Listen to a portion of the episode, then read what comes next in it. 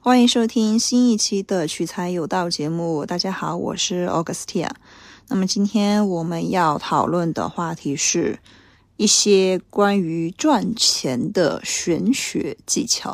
这个其实是我觉得我们可以做 不止不止一期，应该还是有后续。我觉得这个事情不一集可能是不完，尤其是对于女生而言，尤其是现在。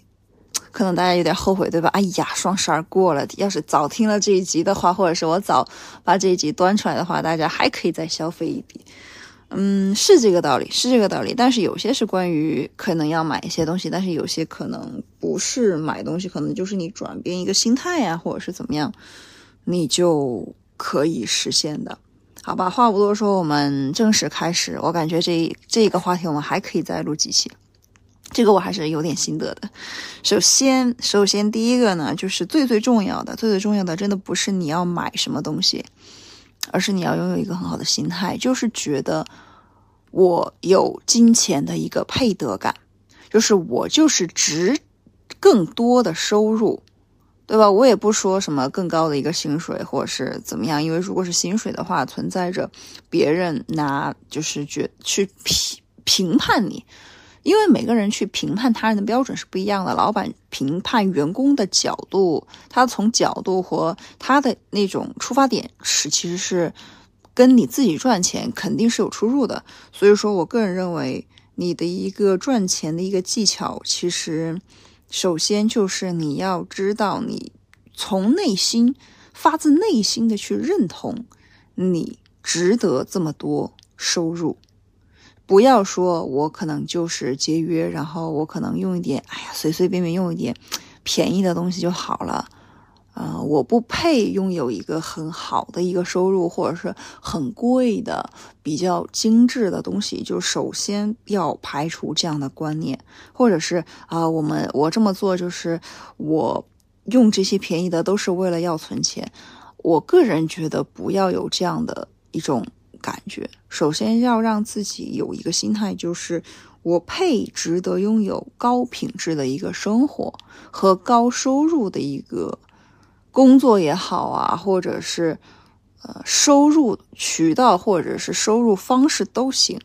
这个其实我觉得是最重要的，而且是要不断的去每天强化你的一个观念。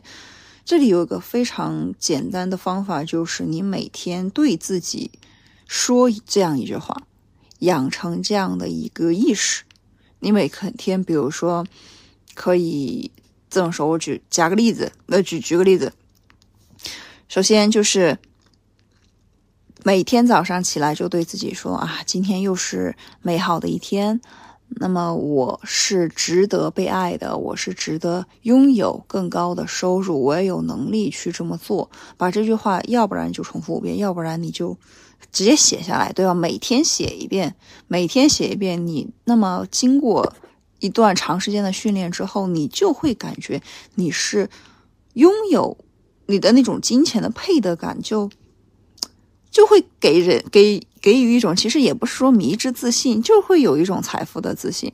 对吧？即使现在稍微赚的少一点，又有什么关系呢？但是我有金钱的一个配得感，我值得拥有这么多的钱。真的，就是当一个人有金钱的配得感的时候，以及他有知知，他有，比如说你现在的收入是月薪五千，对吧？你拥有支配月五千块，每个月有支配五千块钱的一个能力。但是如果你想一下，你如果把这个比例掌握好，对吧？你。比如说，就算是一百块钱，那么百分之几你用于干嘛？百分之几用于干嘛？你把这个比例掌握好了，那这个基数扩充到十万，其实都是没有问题的。真的，就首先我个人认为，就第一个要拥有好的心态，然后第二点就是随之衍生出来了，就是要拥有掌握支配大钱的能力。比如说，最近不是有一个新闻吗？好像是哪个省？好像江西还是福建有一个市民买彩票中了两亿，但是他之前好像就是买彩票那个钱就花了一万，好像是这样，好像是这个新闻吧？好像就是前几天的新闻。我我是觉得说意外之财其实大家都会有，关键就是你有没有这么大的一个支配的能力。就是比如说，我就是现在给你两亿人民币啊，美金也可以。那么你有没有想过，你要如何去支配这两亿美金？当你拥有了支配两亿美金的能力的时候，你肯定能够赚到，或者是说得到这两亿美金。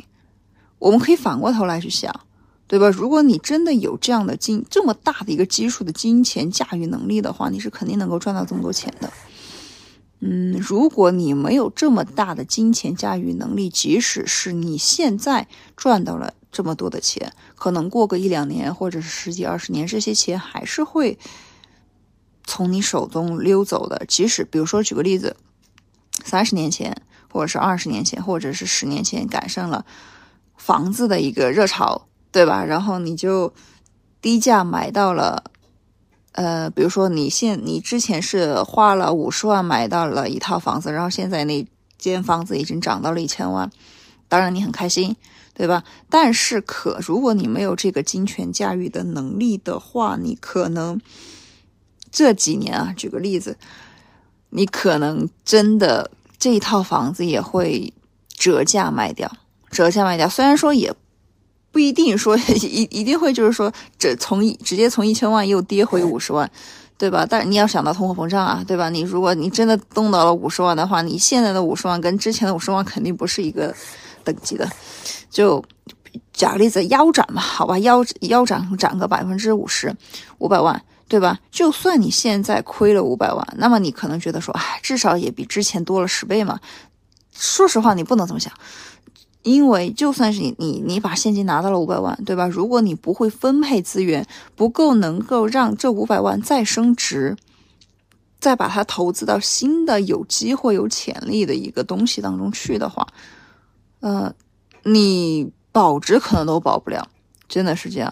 所以说，人第二点啊，真的就是人第第一点是心态，第二点要拥有一个驾驭很多很多金钱的一个能力。那可能大家就有小伙伴会呛我说啊，我现在又没有挣到那么多钱，我怎么可能会拥有这这样的能力呢？对吧？嗯，这个很很正常。那么应该怎么做？第一个就是像我刚刚说的，把比例设置好。你从你可以从一百块开始，或者说十块钱也可以，对吧？但是可能在不断增长的过程中，你的就大方向的比例你不不要变，但是比例下面的一个一些小的细枝末节，你可能就会变，对吧？然后呢，你可能会通过你这个基数的不断的增加，然后你是每一个大块下面的一些小比例，你可以去不断的细化，但是大比例你不要变。这个其实是你可以从很少的钱中就可以去进行一个练习，哎，感觉说的这个东西也不是个玄学，这个是挺挺叫什么，挺挺有根有据的，然后也挺正向积极的，还有就是结合了一些心理学的一些暗示，可能之后我我觉得出出再出多再出几集的话，这叫什么，我的我给大家说的这些分享的一些小技巧就越会越来越玄乎。但我觉得还是很有用，就是我个人的亲身感受啊，还有就是我结合我周围朋友们分享的一些技巧。好，第三个技巧是戴手表，就无论你戴贵的也好，或者是戴那种特别便宜，就是考试专用型的那种手表，就还是说你戴一个那种啊 Apple Watch 那种也行，也行，真的也行。就是但是是一件手表啊，不是手环啊。这不是运动手环，是真的能够显示时间。就是我的，我的，就是我这边的要求是显示时间，对吧？电子手表也可以。然后，如果你想戴一个好的、贵一点的，什么陀飞轮呐，是那个江诗丹顿啊，就这种，呃，或者是那个叫叫叫什么名字来着？爱马仕的绿水鬼是吧？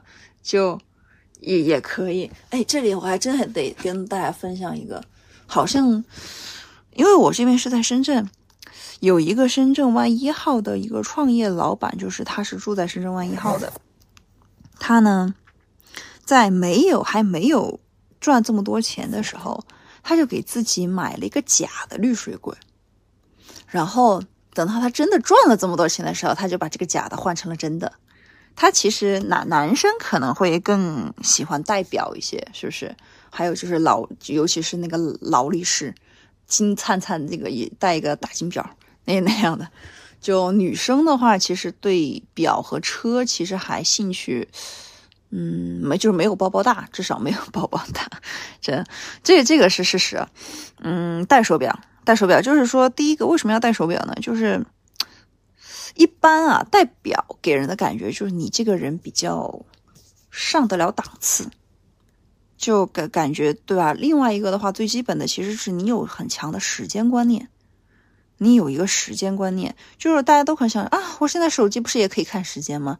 嗯，反而是，反而是，我觉得如果你现在是有手机，就是尤其是智能设备那么普及的一个情况下，你还坚持戴手表，那说明其实你是一个比较自律，然后也比较有时间观念的人。那么大概率，其实你成功和赚得更多的收入可能性就会更高，这个是真的。就是因为你很有时间观念嘛，比如说啊，这段时间我要做什么，那那段时间我要做什么，对吧？绝对比你说啊，这段时间我不知道我要做什么，所以我就打开了手机，开始刷短视频，开始上社交网网站，开始在各种 APP 里漫游，要好，对吧？我觉得这个是有一个暗示在的，而且其实我还是更建议大家戴那种传统的手表，因为。戴 watch 的话，就是戴不，比如说华为 watch、苹果 watch 的话，其实大家有没有觉得它其实就是一个小手机，然后又戴在了戴在手上的那种小手机啊？虽然说它现在，其实我觉得买一块运动类的手表呢也有必要，为什么它能够监测你的那些健康指数嘛，对吧？但是我从赚钱的角度而言啊，从吸金的角度来说，还是戴。传统的手表比较好，就大家对吧？丰俭由人了，这个就丰俭由人哈。对，好像电子就是手表也是丰俭由人，但是不要戴手环啊。这戴手环呢，就是对运动是好的，但是它它可能对赚钱没有什么太大的一个帮助。但当然，就是有一个很好的身体素质也是革命的本钱嘛，对吧？这个其实也挺也也也是 OK 的。但是你你手上戴得过来吗？对对吧？我反正我现在我手上是戴了一个。嗯，貔貅，貔貅的手串儿，然后，嗯，我觉得再戴一个手表，我觉得差不多了。我不想给人的感觉是我是卖手表或是卖手串的，这个极极简极简，真的不要戴戴这么多。好，接着分享今天要讲的最后一个技巧，也就是戴黄金，就是那种项链也好，手镯、手链、戒指也好。这个，但但是一般啊，就是我听到的版本是，我戴黄金的项链，尤其是那种，呃，不不一定要戴的很粗，就是像那种戴一条什么大金链子、小金表的那种，不是不是，这当然就是如果你能买得起的话，就当我这句话没有说，就，嗯，因为女就是我我我站在我性别的角度来说啊，这女生。不太可能戴大大粗链子，对不对？大家还是戴个细致一点的。然后呢，如果是男生，如果是帅哥，就是说，呃，手机屏幕前的各位帅哥们，如果想给人的感觉想要比较儒雅一点、比较绅士一点、比较帅气一点，或者是比较符合当下的潮流一点，个人认为你就带一条细一点的，对吧？就给人的感觉会稍微，嗯。儒雅和斯文一些，真的。但是呢，实质上还是要带一条金的，对吧？不管是镀金的也好，纯金的也好，这个是丰俭由人。但是真的就是黄金，它就能够吸金。大家听说过一个，就是呃一一一个道理，就是如果当你运气不好的时候，你可以去逛一下奢侈品店或者是金店。当然，你也可以去跟大自然多沟通，这就是汲取里面的一种能量。因为黄金它确实，无论是自身的一个化学属性，还是一个我人们赋给它的意义啊，这个东西方其实都没有什么差异，都是它象征着财富。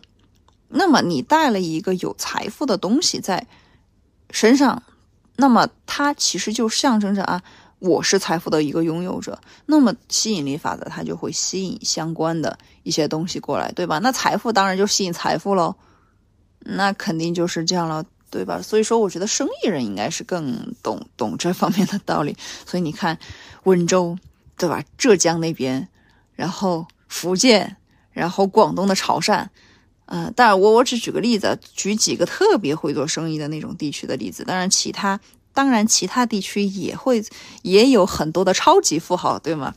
呃，新疆啊，对吧？内蒙古啊，这些就是那简直就是带的，我就不说了。嗯，所以说。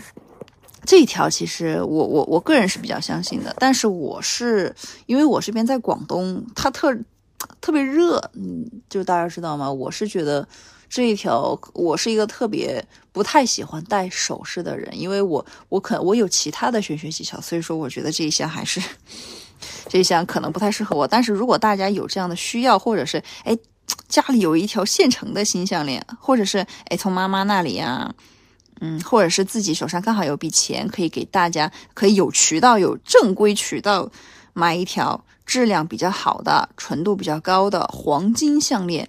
那么，其实我个人觉得大家还是可以去投资一下，真的就是那种心情，你知道吗？就是比如说你买了一条金项链，然后呢，你戴在了身上，你不用特别张扬说。